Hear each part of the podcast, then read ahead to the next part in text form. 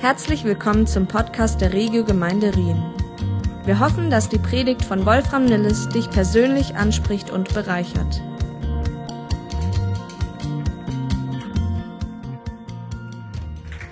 So gut zu sehen, wie Valerie hier schon richtig Gas gibt, äh, schon bei dem ersten Anklang von den von diesem Jingle und auch die Kids da hinten voll mit Dancen. Hey, es ist so gut, euch zu sehen hier vor Ort. Es ist so gut zu wissen, dass ihr auch online mit dabei sein könnt, dass wir eine Familie sind, zu einer Gemeinde gehören und auch diese Einheit in dieser herausfordernden Zeit einfach, äh, ja, wie feiern können oder dass wir uns davon nicht äh, abhalten lassen. Ähm, ich bin besonders äh, froh, nachdem man mit dem Motorrad in Italien gewesen ist und rumgefahren ist, dann ist man besonders dankbar dankbar, dass man überhaupt noch auf der Welt ist, um Menschen zu begegnen. Äh, das bin ich doch jedes Mal aufs Neue überrascht, wie man eigentlich von allen Seiten überholt werden kann. Also selbst wenn man selber überholt, dann auch nochmal überholt wird von irgendwelchen Scootern. Das war also sehr, sehr herausfordernd und ich bin sehr, sehr dankbar. Dieser Bibelverse, so Gott will und wir leben, hat für mich eine ganz, ganz neue Bedeutung erhalten.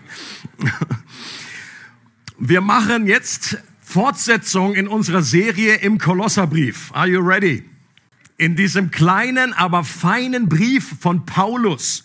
Und Paulus ist wahrscheinlich äh, die faszinierendste Persönlichkeit des Christentums gewesen ever, der je gelebt hat, außer Jesus natürlich.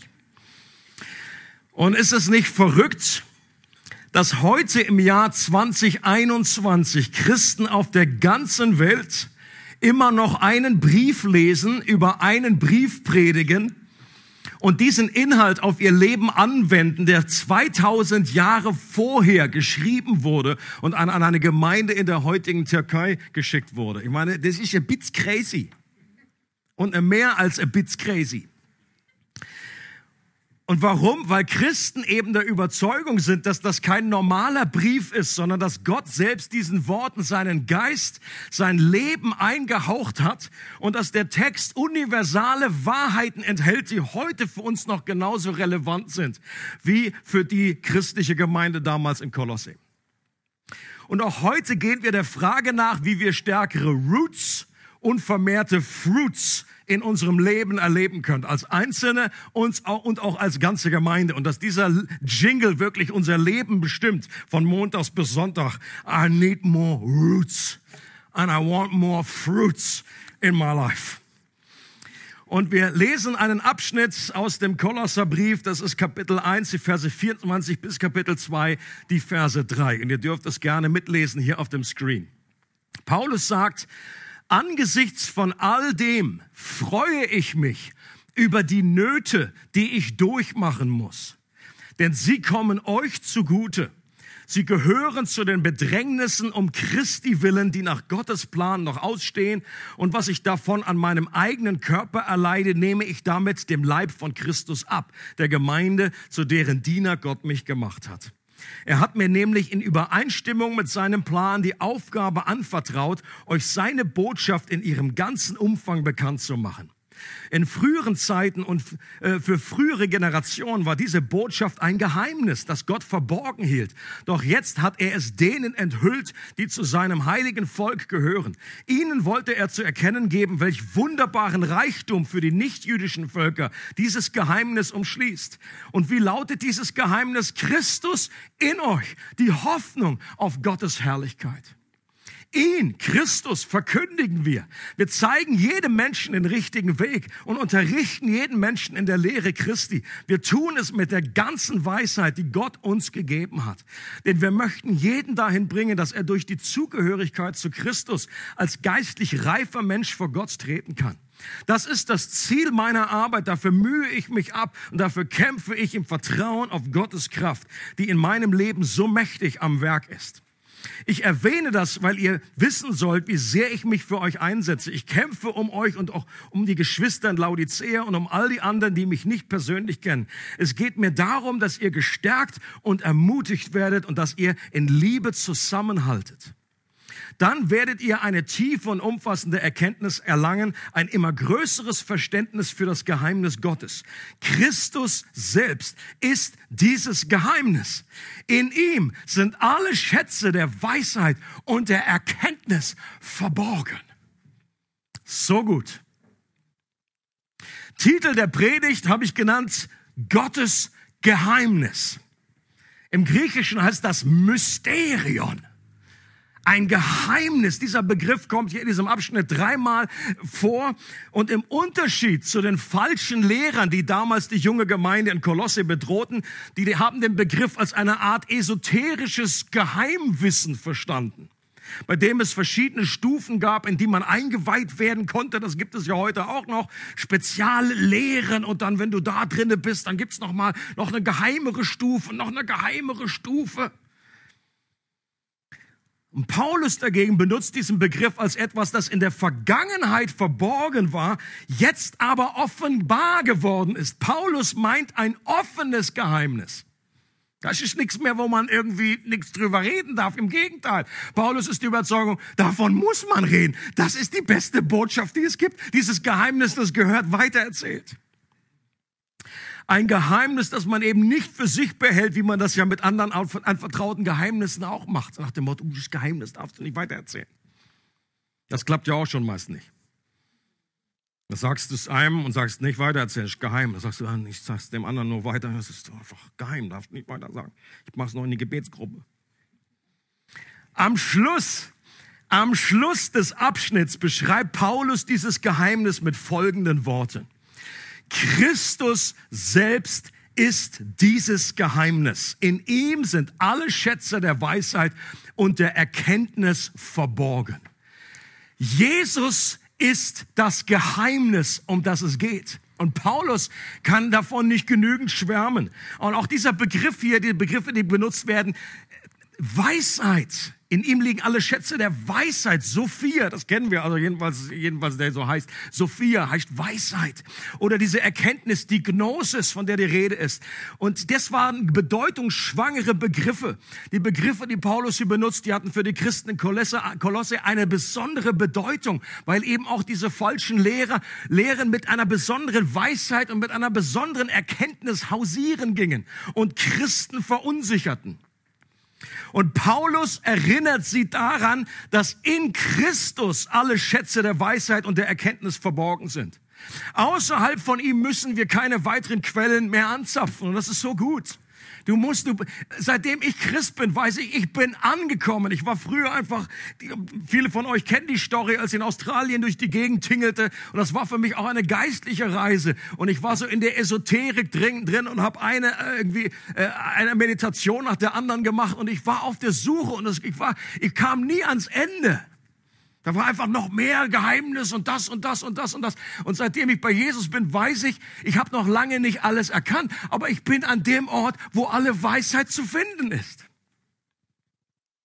Paulus sagt, in Christus liegen alle Schätze der Weisheit und der Erkenntnis verborgen. Und kurz vorher hat Paulus in seinem Hymnus, das haben wir letzte äh, Sonntag gehört, als Johnny gepreacht hat, noch die Größe und die Herrlichkeit von Jesus als universalen König über alles besungen und hat davon geschwärmt. Paulus schreibt von Jesus als dem kosmischen Christus. Paulus hat unterstrichen, dass Jesus nicht nur eine gottähnliche Gestalt war, sondern dass er der Schöpfer Gott ist. Der König aller Könige, aus ihm und durch ihn und zu ihm ist alles erschaffen. Und in diesem Wort alles, da steckt eine Menge drin. Und Paulus sagt alles, dann meint er alles. Alles, was du siehst, der Stuhl, auf dem du sitzt, der Baum, der da draußen ist, alles ist durch Christus geschaffen. Aus ihm, durch ihm und zu ihm.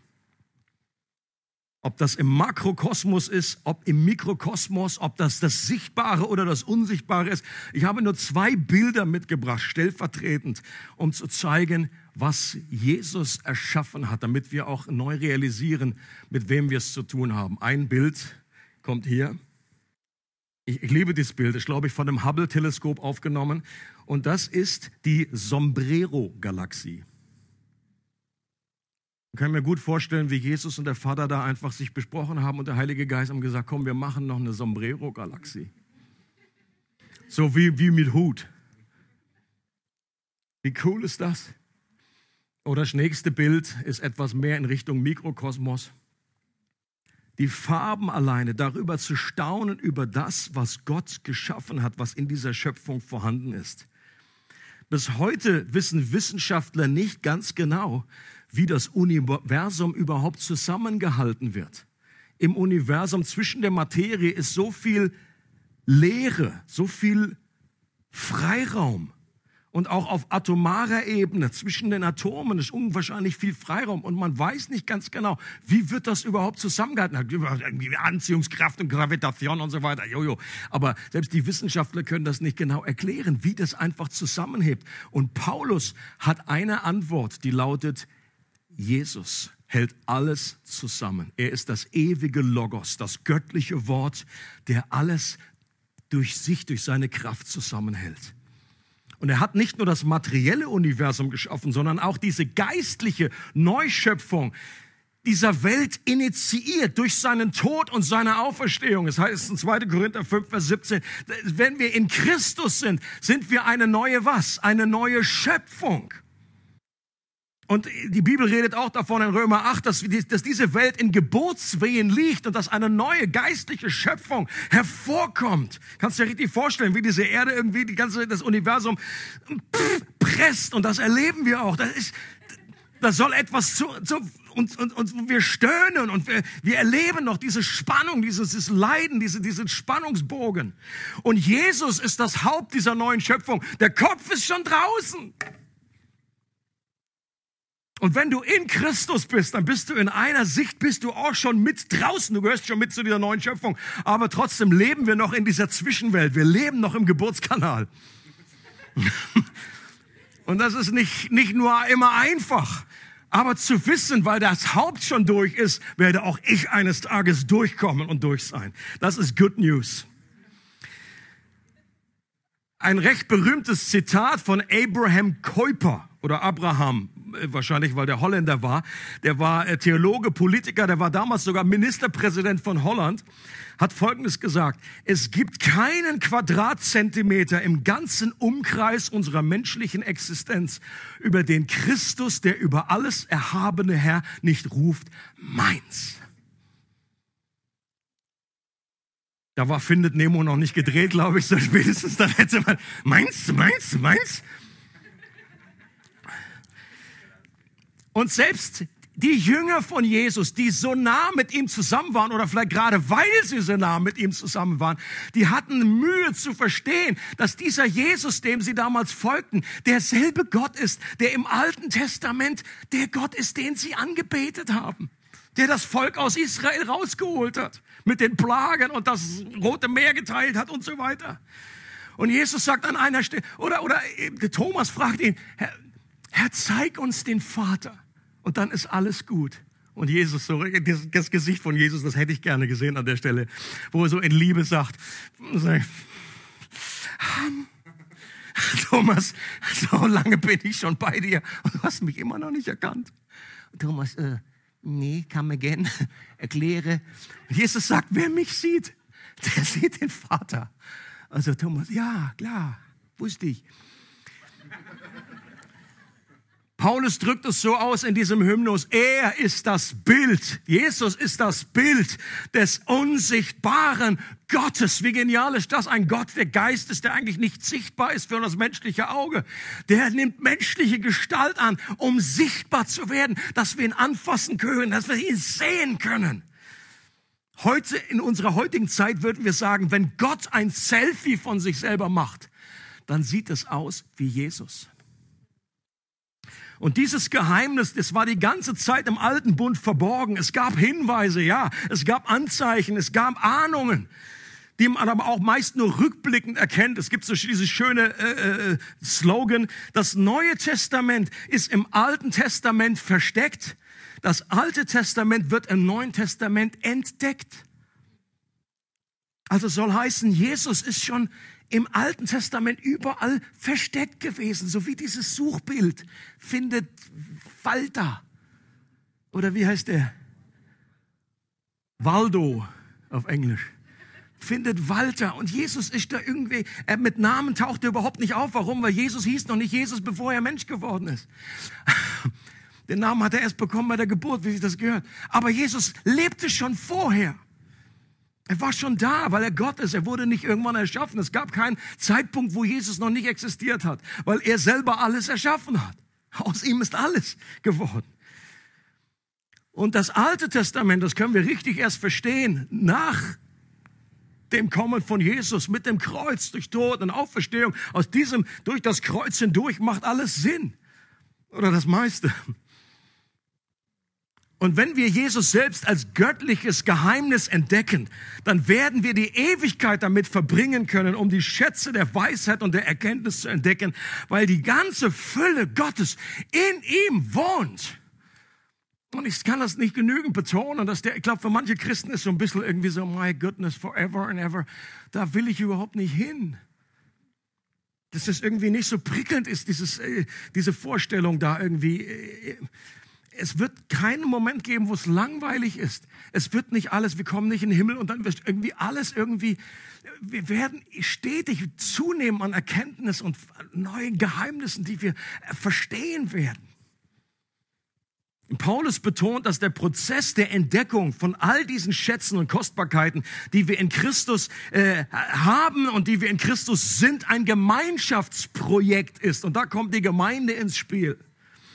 Und dass es das Ziel ist, dass wir geistig reif und mündig werden, dass wir vollkommen in Christus gegründet und verwurzelt sind. Ich lese diesen Abschnitt nochmal.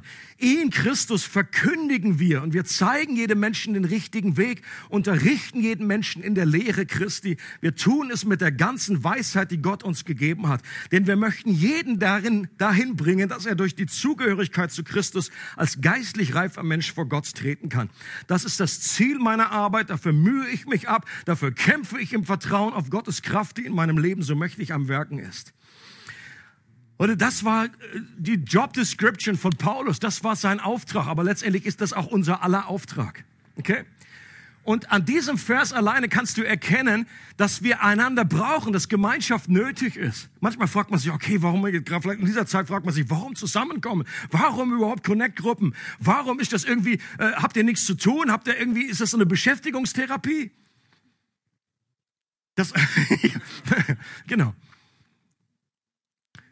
Und an so einem Text kannst du erkennen, für Paulus war klar, wenn er der Überzeugung gewesen wäre, jeder Christ, er, er hat ja gesagt, jeder Christ hat den Heiligen Geist, aber er, war nicht die Überzeugung, dass jetzt Gott jedem einzelnen Christen einen Download gibt und das Geheimnis ihm ganz von alleine irgendwie losgelöst von Gemeinschaft irgendwie offenbart. Wenn er das, diese Überzeugung hätte, dann hätte er jetzt hier nicht gesagt, darf, dafür, dafür, äh, danach strebe ich, das ist, die, das investiere ich Energie und Power, um einfach andere Menschen zu helfen, dieses Geheimnis besser zu entdecken, diesen Schatz besser zu, ich brauche die anderen und die anderen brauchen mich, wir brauchen brauchen einander.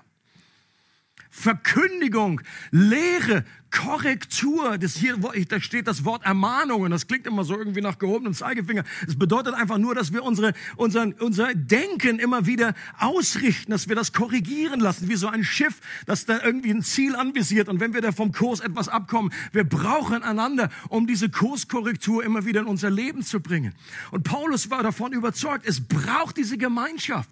Du hast einen Blick auf Jesus, auf Gott, den ich nicht habe. Deswegen brauche ich Franziska. Und Connect-Gruppen. Was? Ja, Franziska. Connect-Gruppen. Wir kennen uns so gut. Connect-Gruppen und gemeinsames Gebet und Gottesdienst sind zentral, sind wichtig. Und das alles ist eben keine Beschäftigungstherapie, sondern der von Gott erdachte Weg, um zur geistlichen Reife zu gelangen. Und dafür kämpft Paulus, darum ringt er, er struggled, heißt es äh, in Englisch. I'm struggling for this. Und er bemüht sich ab und in der Kraft, die ihm Gott zur Verfügung stellt. Und einen weiteren Aspekt dieses Geheimnisses habe ich folgendermaßen überschrieben. Auch die Nationen. So, wer sind die Nationen? Ihr dürft mal äh, Finger heben, wenn ihr zu den Nationen gehört. Da sollten jetzt eigentlich so gut wie alle Hände hochgehen. Es sei denn, du bist äh, jüdischen Geblüts. hier nochmal dieser Abschnitt. In früheren Zeiten und für frühere Generationen war diese Botschaft ein Geheimnis, das Gott verborgen hielt, doch jetzt hat er es denen enthüllt, die zu seinem heiligen Volk gehören. Ihnen wollte er zu erkennen geben, welch wunderbaren Reichtum für die nichtjüdischen Völker dieses Geheimnis umschließt. Und wie lautet dieses Geheimnis? Christus in euch, die Hoffnung auf Gottes Herrlichkeit. Das Geheimnis ist also, ist nicht nur Christus selbst, sondern auch die Tatsache, dass jetzt auch die Nationen direkt, also das heißt aus, aus, aus jüdischer Sicht, alle, die nicht zu, zu Israel gehörten damals, dass auch die jetzt Zugang zu Gott haben können und nicht mehr zuerst jüdisch werden müssen dass es jetzt eine geistliche Beschneidung durch den Glauben gibt, eine geistliche Abstammungslinie von Abraham, dass wir zu Söhnen und Töchtern Abrahams werden können. Glauben und dass die Heiden genauso wie die Juden nur in Verbindung zu Christus, zu dem einen neuen Menschen und der neuen Schöpfung gehören können. Und dass Christus jetzt in uns lebt und er allein die Hoffnung auf Gottes Herrlichkeit ist, egal aus welchem kulturellen Hintergrund du kommst, egal wo du, wo du weg bist. Und das Alte Testament ist auch gespickt mit Hinweisen, die in diese Richtung zielen. Und doch war das ein Geheimnis, das über die Jahrhunderte verborgen war. Und die Frage an dich, vielleicht sitzt du hier und weißt nicht ganz genau, wovon redet der Onkel. Die Frage an dich ist, hast du dieses Geheimnis für dich schon entdeckt? Kannst du für dich sagen, Christus in mir ist meine Hoffnung im Leben und im Sterben? Und wenn das noch nicht der Fall ist, dann möchte ich dir einfach nur zusprechen und sagen, das größte, das kostbarste Geheimnis gilt es für dich noch zu entdecken. Da ist noch das größte Geschenk vor dir, das du auspacken darfst. Wenn du dich einfach nur Gott öffnest und diese, diese frohmachende Botschaft an dich ranlässt und sagt, Gott, bitte nimm mich hinein in diesen gewaltigen Plan. Ich möchte Teil sein von dieser göttlichen Familie, die du aufbaust auf dieser ganzen Erde. Aus unserer heutigen Sicht ist das unglaublich schwer nachzuvollziehen, was das für eine Schockwelle in der damaligen Zeit war, dass das jetzt außerhalb, über den Tellerrand von Israel hinausgeht. Das konnten damals die Apostel selbst nicht denken, obwohl es Jesus ihnen so Klartext gesagt hat. Für die einen war das fast zu schön, um wahr zu sein, und für die anderen war, löste dieser Skandal permanente Schnappatmung aus in der Apostelgeschichte, da können wir nur erahnen oder wir können das lesen, wie tief dieser Graben über die Jahrhunderte gewesen ist und wie lange auch die Apostel gebraucht haben, um das zu realisieren. Jesus hat es doch gesagt, also jetzt gehe ich weg und der Geist kommt und ihr fangt es an in Jerusalem und dann geht ihr weiter, Judäa, Samaria, bis an das Ende der Welt. Und alle Apostel so abgenickt, so, jupp, jupp, verstanden, alles klar, Jesus, machen wir. Und ich glaube, das ist aber nicht eingesickert. Die haben vielleicht irgendwie verstanden, maximal, wir gehen auch irgendwie, wir gehen ins Ausland zu den Schweinefressern. Das war vielleicht Maximum und dann gehen wir da irgendeine Synagoge und sprechen vielleicht zu den Juden und so weiter. Aber wir gehen doch nicht bitte zu Heiden. Wir gehen doch nicht zu Menschen, die unrein sind. Das war ihre ganze Prägung. Die kannten nichts anderes. Und deswegen haben sie das genau äh, äh, nicht gemacht. Und wie, die, diese, diese coole Story, einfach wie Petrus dann einfach welche, welche übernatürliche Kraftwirkungen, Offenbarungen, Visionen es brauchte, damit der überhaupt in das Haus von dem Hauptmann Cornelius geht, der ihn da gerufen hat. Und was ihn das für eine Überwindung gekostet hat. Gott musste da Himmel und Erde in Bewegung setzen und den Engel schicken und diese Offenbarung hier, die klopfen unten an der Tür. Jetzt gehst du bitte mit. Okay, okay, okay, okay. Und dann, du isst jetzt dieses, diese Krabbelfiecher. Nee, die esse ich nicht. Oh, du isst sie, nee, die esse ich nicht. Und äh, es ist unglaublich, einfach mitzubekommen, was das für ein, was, was, was das für ein Skandal in der damaligen Welt bedeutete. Und je mehr man dieses Geheimnis versteht, dass wir als Heiden, die wir jetzt hier alle sitzen, keine Chance hatten, zu Gott zu kommen, dass wir Fremdlinge waren, dass wir ausgeschlossen waren. Und dass diese Mauer durch Jesus ein für alle Mal entfernt wurde und wir jetzt durch einen Geist Zugang zum Vater haben. Und was das für ein Vorrecht ist. Und desto mehr wir das verstehen, desto mehr löst das eine Dankbarkeit aus und auch einen Wunsch, dieses Geheimnis anderen wiederum weiterzugeben. Es weckt eine Leidenschaft, dass die Welt erfüllt wird mit der Erkenntnis seiner. Das ist mir mal irgendwann so aufgegangen, dieser Unterschied. An einer Stelle, glaube ich, in Jesaja 6 heißt es, dass die Welt schon erfüllt ist mit der Herrlichkeit Gottes. Die kann gar nicht mehr voller werden. Die Erde ist voll der Herrlichkeit Gottes. Wir sehen es nur nicht immer. Und was wir jetzt, unsere Aufgabe ist es, Menschen zu helfen, diese Herrlichkeit Gottes zu entdecken. Sie wollen, die, die Welt soll erfüllt werden mit der Erkenntnis seiner Herrlichkeit. Das ist der Unterschied. Und das ist auch eine Liebe für die Gemeinde weckt, die bei all ihrer Unzulänglichkeit der Leib Jesu auf der Erde ist.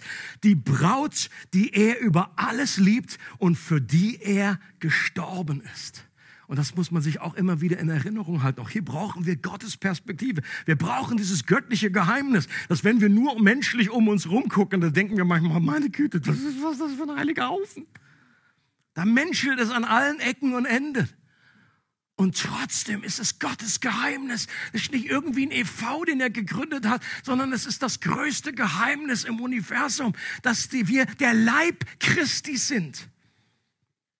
Da, wo der Leib verfolgt wird, da wird Jesus direkt, Jesus identifiziert sich und sagt zu Saulus damals, Saul, Saul, warum verfolgst du mich? Obwohl er Christen verfolgt hat. Ein gewisser Herr Powers hat es folgendermaßen ausgedrückt und die Gemeinde beschrieben. Die Gemeinde ist ein großes altes Schiff. Sie ächzt, sie schaukelt, sie schwankt und manchmal löst sie bei dir Übelkeit aus aber sie segelt dem Ziel entgegen. Das hat sie immer getan und das wird sie immer tun bis ans Ende der Zeit, mit dir oder ohne dich. Und unter dem Motto eine Leidenschaft für Gottes Reich und eine Liebe für die lokale Gemeinde steht auch unsere Konferenz Ende November. Und ich, ich bin unglaublich, unglaublich happy, kann schon gar nicht mehr reden, schon unglaublich happy, dass ähm, this, this young man ist der Martin Kornstra, ein Holländer mit seiner Frau Karin, dass die äh, zugesagt haben, dass die dabei sein werden. Die haben wir vor einigen Jahren in Bedford in England kennengelernt. Und ich, wir haben unwahrscheinlich, wir haben einfach als das Team, die wir zusammen waren, wir haben sofort irgendwie gemerkt, boah, das ist einfach so unsere up our stream, wie man so schön in Englisch sagt. Das ist einfach so, passt so in unsere Kultur rein. Wir haben das so geschätzt, diese authentische Art, diese humorvolle Art und diese Ausgewogenheit. Ähm, in ihrem Dienst, die haben so eine Jüngerschaftsschule, die sie dann in Holland, also in Holland sind sie recht bekannt, äh, über die Grenzen weniger, weil irgendwie alles in Holländisch ist, aber der kann auch Englisch reden, keine Angst. Ähm, ähm, oder alle Übersetzer, ich muss nicht ins Holländische erst. Ähm, und sie haben einiges erlebt schon, ja, auch im übernatürlichen Bereich mit Heilungen, Zeichen und Wunder, aber gleichzeitig haben sie diese Balance und sie wissen eben auch um das Spannungsfeld, was ist, wenn es noch nicht so weit ist, wenn es noch Zerbrochenheit bleibt, wenn Heilungen noch nicht eben nicht passieren. Ähm, und einfach, äh, die werden kommen mit einem Team und Ende November ist diese Konferenz, die ist ab jetzt online und ich möchte euch herzlich einladen, die ganze Church. Sei dabei, melde dich an. Es hilft uns persönlich für die Vorbereitung sehr, wenn ihr euch möglichst bald anmeldet und seid, äh, sagt, dass ihr dabei seid, okay? Damit wir einfach einen Überblick haben. Wir möchten eben das jetzt auch ein bisschen launchen nach außen. Wir möchten andere von anderen Gemeinden dazu einladen. Ähm, wir haben jetzt, äh, aber auch intern möchten wir, dass es niemanden gibt, der aus finanziellen Gründen nicht dabei sein kann. Wir haben es, äh, glaube ich, grundsätzlich ein moderater Preis, den wir haben, ein bisschen gestaffelt, Erwachsene, äh, Teenager, äh, für Kids. Aber auch da, wenn das irgendwie too much ist für euch, dann meldet euch, meldet euch bei Christoph, meldet euch bei mir, sagt einfach, äh, können wir Unterstützung haben, dann möchten wir gerne, dass jeder, der dabei sein möchte, das eben auch kann. Und wir sind auch am Abklären, ob wir vor Ort äh, irgendwelche Tests irgendwie anbieten können, dass wir möglichst alles möglich machen, dass wir trotz der 3G-Regelung irgendwie jeden da vor Ort haben. Leute, das wird eine gute Konferenz, das wird uns gut tun, diese, diese, diese Thematik neu anzuschauen, erfrischt zu werden in der Gegenwart Gottes, zu wissen, Gott, äh, wir möchten eine neue Leidenschaft haben, das Reich Gottes in unserem Alltag auszubreiten, da wo wir sind, dieses Christus in uns, dass wir das dort morgens, wo wir einfach bei der Arbeit sind, hier beim Sport, Müller, whatever, äh, wie heißt er eigentlich? So heißt es so, ne? Danke. Ich war jetzt unsicher, ich war jetzt verunsichert. Bist du überhaupt die Franziska? Und dass wir gleichzeitig eine Liebe haben für Gemeinde, für lokale Gemeinde, nicht entweder oder, sondern beides gemeinsam verbinden. Und ich glaube, das ist eine Botschaft auch für unsere Ecke hier unten, nicht nur für hier unten, sondern für den, für das, für den Leib Christi. Amen. Und Paulus geht noch auf einen letzten Aspekt dieses göttlichen Geheimnisses ein. Und er heißt Freude im Leid. Und alle flippen aus. Alle sagen Halleluja. Darauf habe ich noch gewartet, auf den Punkt. Jetzt freue ich mich in den Leiden für euch und ergänze in meinem Fleisch, was noch aussteht von den Bedrängnissen des Christus für seinen Leib, das ist die Gemeinde. Wenn ich vorher, vor der Predigt, eine Umfrage gemacht hätte, dass jeder mal drei Worte aufschreibt, die er mit dem Wort Leiden in Verbindung bringt, dann wäre wahrscheinlich das Wort Freude nicht ganz oben auf der Liste. Stimmt's? Paulus freut sich in den Leiden. Und dass das nicht nur ein Schreibfehler ist, dass er sich dann nicht irgendwie vertippt hat oder irgendwie verquasselt, irgendwie so, wenn es der Schreiber, oh ja, gar nicht richtig gehört. Paulus, was, du nuschelst so. Ja, ich schreibe einfach, er freut sich. Und wiederum, er freut sich immer noch. Auch im Philipperbrief nennt Paulus Leiden ein Geschenk. Und die Frage ist, war Paulus nicht ganz dicht? Was hat der Typ geraucht? Den muss man sich mal ehrlich fragen. Wie, wie kommt man auf sowas? Und auch seine Erklärung klingt ja etwas schräg. Ich ergänze in meinem Fleisch, was noch aussteht von den Bedrängnissen des Christus für seinen Leib. Das ist die Gemeinde. Das klingt auch sehr heretisch irgendwie, als meinte Paulus, dass er mit seinem Leiden dem Erlösungswerk von Jesus noch etwas hinzufügt. Meint, Jesus hat gelitten, super, aber jetzt komme ich und bringe da noch ein bisschen mein Teil. Natürlich kann das nicht gemeint sein. Wenn Jesus ausruft, es ist vollbracht am Kreuz, dann war sein Erlösungswerk vollbracht und er musste nicht noch ergänzt werden. Und Paulus redet nicht von einer Ergänzung des Erlösungswerks, sondern von dem Bekanntwerden, von dem, dass das sichtbar wird, dass es ausgestreut wird. Das jetzt offene Geheimnis, dass Jesus die Menschheit mit Gott versöhnt hat, muss eben noch zu den Menschen kommen. Und ein geheimnisvoller, von Gott dafür verordneter Weg ist Leiden. Und Paulus selbst hatte sicherlich in dieser Hinsicht eine außergewöhnliche Berufung. Gleich als er zum Glauben kam, hat Gott zu ihm gesprochen. Jesus ihm gesagt, ich werde dir zeigen, wie viel du um meines Namens Willens leiden wirst. Und wenn du mal die, seine Story ein bisschen durchgehst und durchliest, 2. Korinther, äh, die ganze Liste, die er aufzählt, was er alles mitgemacht hat, da denkst du so, alter Falter, was ist, dass es überhaupt dem Menschen möglich ist. Und natürlich war das eine besondere Berufung und ich bin froh, dass ich die Berufung nicht habe. Aber das Prinzip, das gilt für jeden Christen. Das Prinzip. Und auch für die Gemeinde, für die gesamte Gemeinde. Der Kirchenvater Tertullian hat das folgendermaßen ausgedrückt mit dem berühmten Zitat, das Blut der Märtyrer ist der Same der Kirche. Okay? Und es ging damals darum, einfach im Gespräch, in einem Austausch, einfach mit Menschen auch, die nicht, nicht das Christentum nicht richtig verstanden haben, einfach äh, mit Ungläubigen zu reden, hat er das so ausgedrückt und gesagt, obwohl man ja menschlich sagen könnte, oh, da wo die Christenheit richtig verfolgt wird, da ist das, oh, da geht ja bald ein Bach unter, da sind ja bald alle weg. Und er hat gesagt, nee, das Gegenteil ist der Fall. Da wo Menschen um ihres Glaubenswillens sterben, da wächst das Christentum. Und das ist eigentlich menschlich nicht verstehbar. Es ist genau andersrum, würde man sich denken. Aber das ist genau dieses Prinzip, was er hervorbringt. Und dieser Aspekt, des Leidens taucht in evangelistischen und missionarischen Strategien in der westlichen Welt nicht so häufig auf, wie es eigentlich in der Bibel vorkommt. Man hört einiges von Power Evangelism und das ist, also das ist eben, dass das Evangelium was mit Kraftwirkung, mit Zeichen, Wunder, Heilung und so weiter vorangetrieben wird. Und auch das ist ohne Frage ein wichtiger Kanal, wie das Evangelium die Herzen der Menschen erreicht. Ohne Frage. Jesus hat Power Evangelism betrieben. Er hat Menschen geheilt und dadurch wurde einfach ihr Herz geöffnet.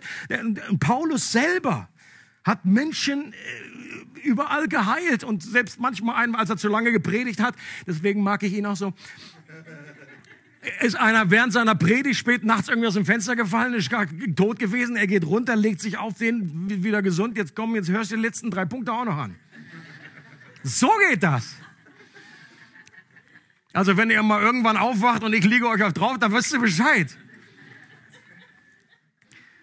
Aber gleichzeitig gibt es eine ganze Theologie des Leidens im, in der Bibel, im Zusammenhang mit der Ausbreitung des Evangeliums. Und das ist nicht unbedingt auf dem christlichen Buchmarkt, wird das nicht unbedingt abgebildet. Wenn ich da in der Alpha-Buchhandlung durchschaue, so durchscanne, da sehe ich nicht viele Bü Bücher wie einfach äh, besser Leiden für Dummies.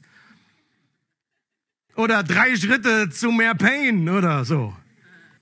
Gott wird am meisten in uns verherrlicht, wenn wir in ihm am zufriedensten sind. Ein Motto, das sich in meinem Leben schon irgendwie ein paar Jährchen durchzieht. Und das trifft auf Zeiten des Leidens besonders zu. Warum? Weil der dunkle Hintergrund des Leids Gottes Gnade besonders sichtbar werden lässt und hervorhebt. Und ich stelle mir das immer vor wie irgendwie so ein schöner Schmuckring oder ein Diamant, der in einem Schaufenster ausgestellt wird. Und diesen Diamant, den machst du nicht einfach auf dem Hintergrund von irgendwie so einem poppigen, wilden, bunten irgendwie Dingens, sondern das ist ein dunkler Hintergrund, das ist ein schwarzer Hintergrund.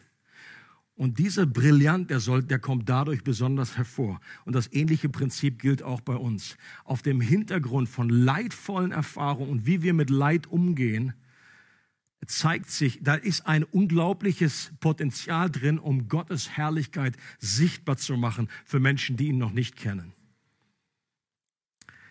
Wenn wir nämlich an Gott festhalten, auch dann oder gerade dann, wenn alles um uns herum ins Wanken gerät, wenn irgendwie Beziehungen zerbrechen, äh, wenn, wenn Arbeitsstelle irgendwie, wenn es finanziell eng wird, wenn irgendwelche gesundheitlichen Probleme kommen, whatever jede Form des Leidens, auch in dem, wo wir momentan drin sind, wo viele Menschen echt am Leiden sind, durch, durch Einsamkeit oder durch Verunsicherung oder einfach, wo ihnen die, die Fälle irgendwie wegschwimmen.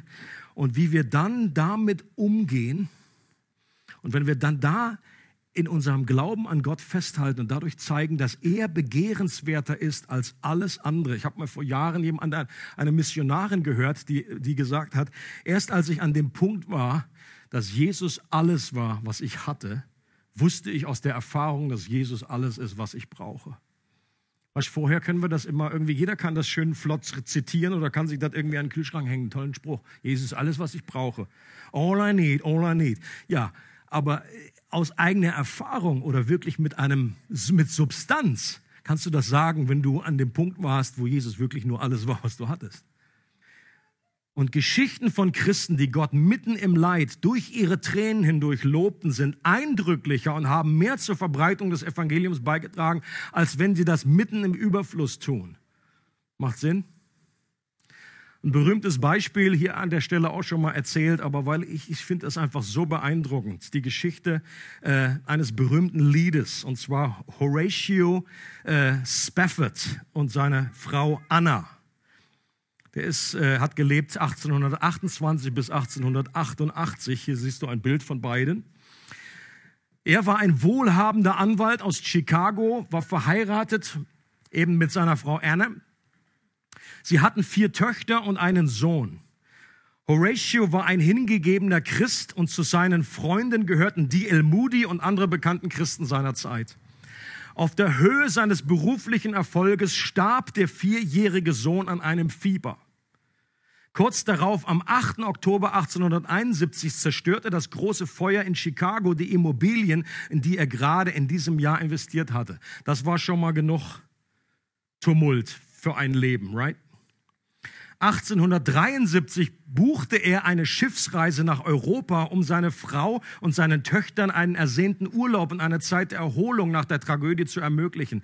Er selbst wollte Moody auf einer Evangelisation in England begleiten. Spafford musste seine Frau und seine Töchter vorausschicken, weil er noch unerwartete Geschäfte zu erledigen hatte. Mehrere Tage später erhielt er ein Telegramm aus England von seiner Frau mit der Nachricht Saved Alone alleine gerettet. Das Schiff war auf See kollidiert. Alle vier Töchter im Alter von elf, neun, fünf und zwei Jahre starben und nur seine Frau hatte überlebt. Schweren Herzens ging Spafford an Bord eines Schiffes, das ihn zu seiner trauernden Anna nach England bringen würde. Während dieser Reise schrieb er offenbar an der Stelle, an der seine Kinder ertrunken sind, die berühmten Worte, die später in dem Lied It is well with my soul vertont wurden. Und ich lese noch mal ein paar Zeilen aus diesem Lied auf Deutsch heißt es, mir ist wohl in dem Herrn. Und ich weiß ganz genau noch, wie ich das damals geschmettert habe hier an der SDH, irgendwie mit der Gitarre, jeder Christ ein Gitarrist, mir ist wohl in dem Herrn. Und erst seit ich dem, den Hintergrund von diesem Lied, von der Entstehung dieses Liedes äh, kennengelernt habe, sehe ich das mit ganz neuen Augen. Wenn Friede mit Gott meine Seele durchdringt, ob Stürme auch drohen von fern, mein Herze im Glauben doch alle Zeit singt, mir ist wohl, mir ist wohl in dem Herrn. Wenn Satan mir nachstellt und Bange mir macht, so leuchtet dies Wort mir als Stern. Mein Jesus hat alles für mich schon vollbracht. Ich bin rein durch das Blut meines Herrn. Die Last meiner Sünde trug Jesus das Lamm und warf sie weit weg in die Fern. Er starb ja für mich auch am blutigen Stamm. Meine Seele lobpreise den Herrn. Nun lebe ich in Christus, für ihn ganz allein. Sein Wort ist mein leitender Stern. In ihm habe ich Fried und Erlösung von Pein. Meine Seele ist fröhlich im Herrn. Leute, und so einen Text zu schreiben aus so einer Situation hat natürlich einen ganz anderen Effekt, als wenn du im Whirlpool sitzt irgendwie mit einem Champagnerglas und äh, kribbelst da irgendwie was. Und ich glaube, wir alle sind dankbar, dass wir nicht äh, alle so eine extreme Situation durchmachen müssen. Und gleichzeitig ist es gut zu wissen, jeder Christ hat sein Päckchen an Leid, an leidvollen Erfahrungen, das er mit sich trägt. Und zu wissen, dass im Glauben unter Gott kein Leiden dieser Welt sinnlos ist. Und dass in jedem Leid, wie wir damit umgehen, die Chance ist, dass das umso deutlicher und sichtbarer die Herrlichkeit und Liebe Gottes offenbart. Und das bedeutet nicht, das wäre eine extreme Situation, die es in der Kirchengeschichte auch gegeben hat, dass man irgendwie für vermehrtes Leid betet. Okay? Du findest in der ganzen Bibel nicht irgendwie eine Aufforderung, bitte betet um, um, um mehr Leiden, das Leiden kommt dann, wenn es kommt. Es kommt automatisch. Wenn wir einfach leben wollen und Gott folgen, dann werden wir früher oder später leiden. Und jeder Mensch hat Leiden in seinem Leben. Die Frage ist nur, wie du damit umgehst. Und es widerspricht sich auch nicht, dass man dafür betet, dass Leiden reduziert wird und dass es von einem genommen wird. Berühmte Beispiel von Paulus selber. Er nennt es das Pfahl im Fleisch. Und die Christenheit, die fragt sich schon seit Jahren, was, ist damit gemeint? Ist es eine Krankheit? Ich tendiere dazu, dass es eher ein Außenleid war, Verfolgungsleid, äh, was ihn da verfolgt hat. Ähm, aber auch sei es drum, was auch immer. Er betet, hat drei intensive Gebetszeiten und bittet, fleht den Herrn an und sagt, nimm mir diesen Pfahl, nimm mir dieses Leiden weg. Also Paulus war nicht, oh danke, ich freue mich so über das Leiden, wunderbar, mehr, mehr, mehr. Und auch nicht so, so eine fatalistische Haltung, ja, alles, was von Gott kommt, das müssen wir irgendwie so akzeptieren und abnicken und dann immer nur lieb Danke sagen. Das ist nicht das, wie Paulus reagiert. Er betet zu Gott, bitte Jesus, nimm das weg. Und dann erst hört er auf zu beten, als Gott klar zu ihm redet und sagt, lass dir an meiner Gnade genügen. Dieses, dieses Leiden, das ist, das ist gut für dich, das tut dir letztendlich gut, weil du dadurch einfach in eine menschliche Schwachheit hineinkommst, weil du bewahrt wirst, dich zu erheben, weil du so viele Offenbarungen von mir bekommen hast hast. Und letztendlich wird es dazu führen, dass du meine Kraft in noch größerer Art und Weise durch deine Schwachheit erleben wirst. Und ich möchte gern, dass mir zum Schluss einfach dieser Preach, dass wir füreinander beten und einstehen. Wenn wir, wir dürfen ja äh, uns hier ein bisschen bewegen und du kannst einfach mit deinem Nachbarn zusammen beten, so in Zweier-, Dreier-Gruppen. Betet doch für, für dieses Geheimnis Gottes, dass das Geheimnis Christus selbst in deinem Leben ganz neu in die, äh, dir offenbar wird dass du dieses Geheimnis ganz neu verstehst. Christus in ihm. Ich, wenn du Christus in dir wohnen hast, dann hast du alle Schätze dieser Welt und dann bist du wirklich ein VIP, wie wir gehört haben. Und wenn du dieses, diesen Schatz noch nicht für dich entdeckt hast, du darfst gerne für dich beten lassen. Bete mit deinem Nachbarn, bete hier, das Gebetsteam ist da, Maya ist da. Betet gerne für dich, dass Gott sich dir offenbart, dass du einfach einen Glauben bekommst, geöffnete Augen. Die Bibel beschreibt Glauben einfach wie, wie dass unsere Herzensaugen geöffnet werden, dass wir plötzlich das, was schon immer da war, dass wir das plötzlich erkennen. Ich weiß noch genau, wie früher ich, ich saß, ich, ich stundenlang, ich war jeden Sonntag in der Kirche, aber ich habe es nie verstanden. Ich habe, das war alles für mich böhmische Dörfer. Und dann kam einfach diese Zeit, wo ich, ich gemerkt habe, oh, das ist, das ist real, da ist wirklich jemand und das kann man gar nicht erklären. Das ist ein Wunder, was passieren muss in deinem Herzen. Aber dieses Wunder, das möchte Gott dir gerne schenken. Und dann lass uns einfach unsere Dankbarkeit zum Ausdruck bringen, dass wir Teil sind, dass wir auch als Nation, äh, die, die die nicht zu Israel, zu dem damaligen Volk gehörten, dass wir jetzt auch in dieses Erbe eintreten können, dass wir jetzt Zugang zu Gott haben. Und das Dritte, dass wir auch in unserem Leiden Gott offenbaren und dass, das, äh, dass wir vielleicht auch eines Tages an diesen Punkt kommen, wie Paulus so sagt, ich freue mich sogar über Leiden, weil ich erkannt habe, dass es dazu beiträgt, dass diese Herrlichkeit Gottes anderen Menschen noch mehr offenbar wird und dass egal durch mein Leben, auch wie klein auch das immer ist, dieser Beitrag. Und das muss nicht so dramatisch sein wie hier bei diesem Horatio, sondern auch Kleinigkeiten, die Welt verändern können und dieses kleine Licht auch viel Veränderung in der Dunkelheit bewirken kann.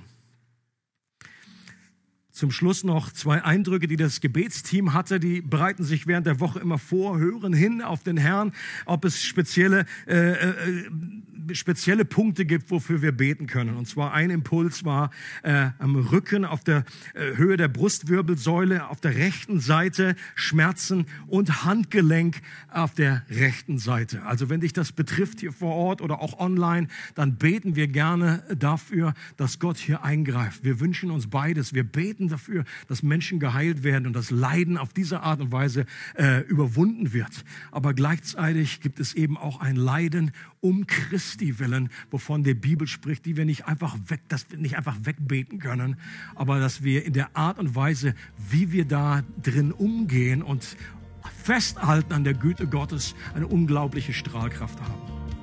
Amen. Es freut uns, dass du heute zugehört hast. Für weitere Predigten, Informationen und Events besuche unsere Gemeindewebseite www.regiogemeinde.ch.